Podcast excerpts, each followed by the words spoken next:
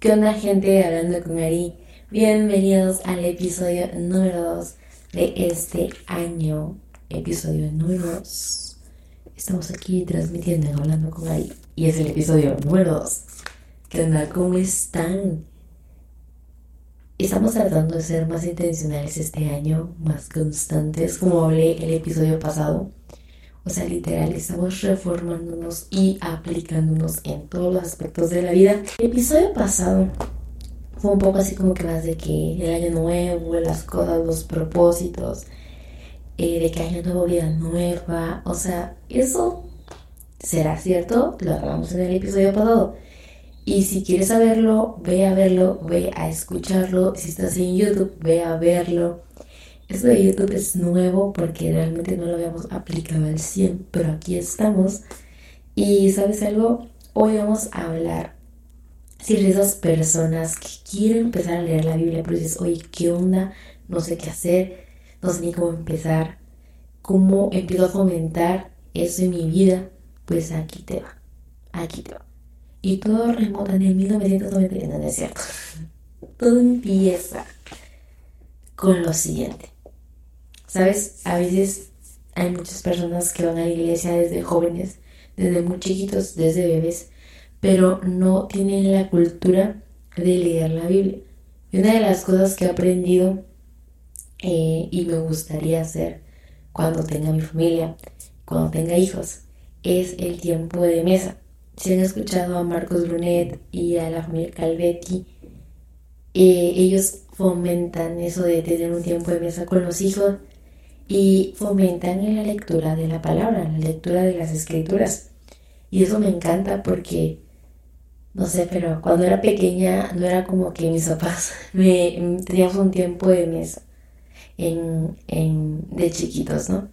A lo mejor era algo que en mi tiempo, son muy vieja, ¿verdad? Pero en mi tiempo no se veía tanto. Y, y es que, por ejemplo, ahora está muy de moda y me encanta que se haya puesto de moda porque es algo que debemos de fomentar a nuestros hijos y a fomentar nosotros mismos.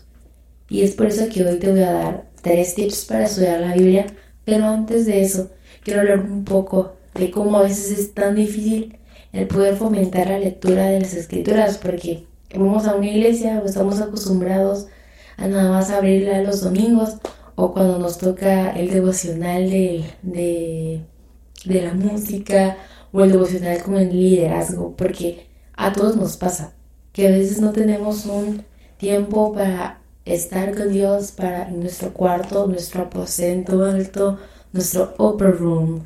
Y, o sea, es algo que debemos de fomentar. Y en otros episodios vamos a estar hablando de altares de oración propios, de tiempos con nosotros mismos y es algo que tenemos que tomar en cuenta para poder fomentarnos. Yo hablaba en el episodio pasado de que nosotros tenemos que sembrar una buena semilla y eso va a florecer a su tiempo y que los buenos hábitos nos llevan a cosas buenas y el hábito de leer las escrituras es algo que nos va a beneficiar en su totalidad en nuestra vida propia. O sea, no es porque tengo que cumplir con el pastor, no es porque tengo que cumplir con el líder, no es porque tengo que cumplir con alguien más, sino porque es algo que tienes que fomentarte para poder conectar más con tu Padre.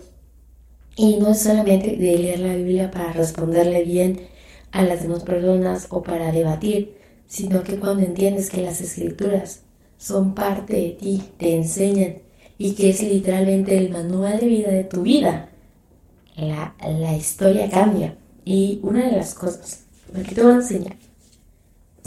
Aquí tengo una Biblia que se llama Mujer Verdadera. Cabe destacar que no está patrocinado. La compré en el Amazon.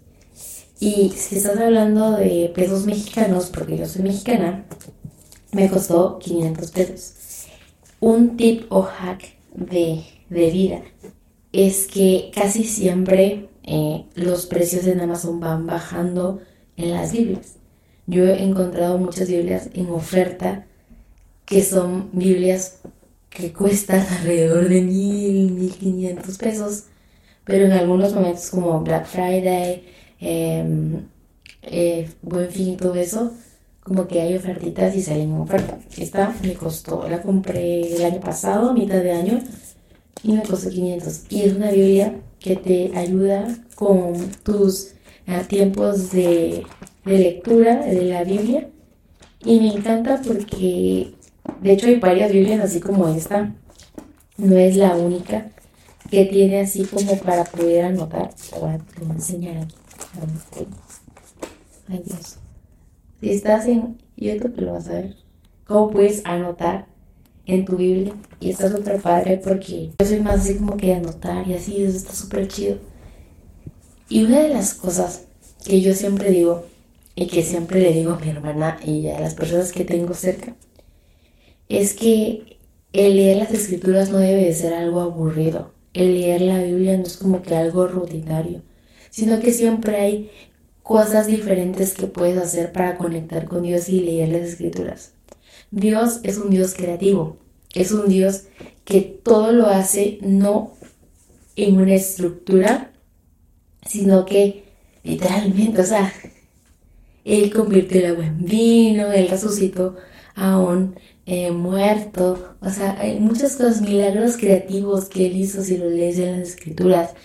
Y Él es creativo, pues creó el cielo, creó la tierra en siete días, o sea, la verdad es que súper, súper creativo y las maneras de leer las escrituras no deben de ser aburridas.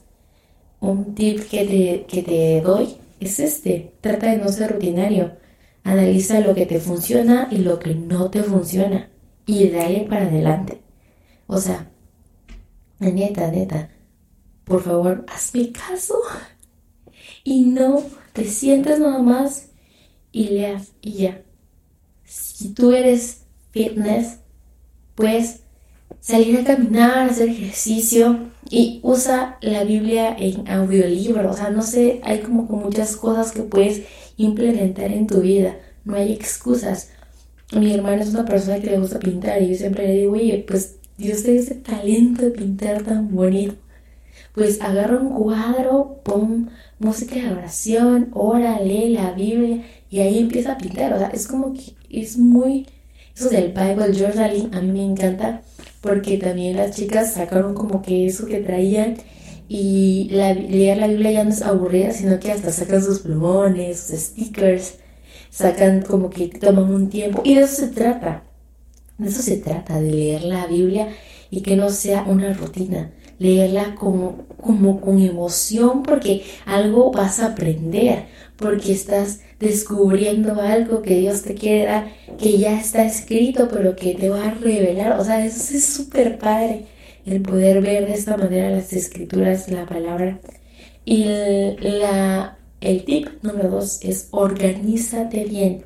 O sea, la Biblia dice que para todo hay tiempo. Y la neta es que puedes tener un millón de cosas, pero que no te falte la lectura de la palabra. Neta, o sea, en tu carro, mientras vas caminando. Eso de YouVersion es como que súper bueno. O sea, si ya quieres tener como un tiempo de estudio bíblico aquí más profundo de acá, o sea, pues ya eso es otra cosa. Haces este, un tiempo para un estudio bíblico, aprender cosas nuevas, o sea, siempre eso, está súper padre. Pero sí, no te da tiempo, no sé, tener un estudio bíblico de 3, 4 horas, toma un día específico para un estudio bíblico pero todo el día no dejes de leer. O sea, no porque no puedes un día hacer el estudio bíblico de 4 o 5 horas, ahí va a quedar. No, o sea, no. Compa, no lo haga. O sea, por favor. Para todo hay tiempo. Todo. Y tres, lo que dije al inicio que me gustaría hacer cuando tengo una familia, hacer un altar familiar en casa. O sea, si no tienes hijos, como yo, y no estás casado, Tienes una familia, tienes unos papás, tienes una hermana, un hermano, unos primos, unos amigos.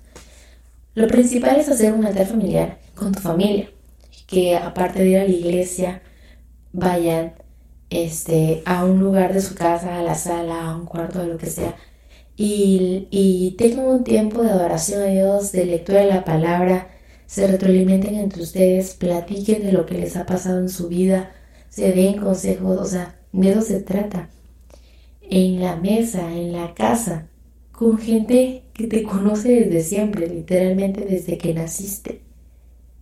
Fomenta la, el altar familiar en tu casa. Y si tus papás como que no están acostumbrados y así, tú diles, oiga, vamos a hacer esto, está súper padre, vamos a leer la Biblia, hasta se van a sorprender así de que, y tú así de, o sea, lee la Biblia con tu familia. Creo que va a ser un, un momento muy bonito.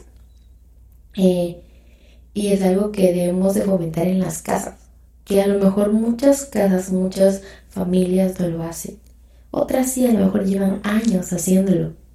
Pero si tú eres de esas familias que no ha hecho un altar familiar con su familia, te invito a que lo hagas y vas a ver que es diferente.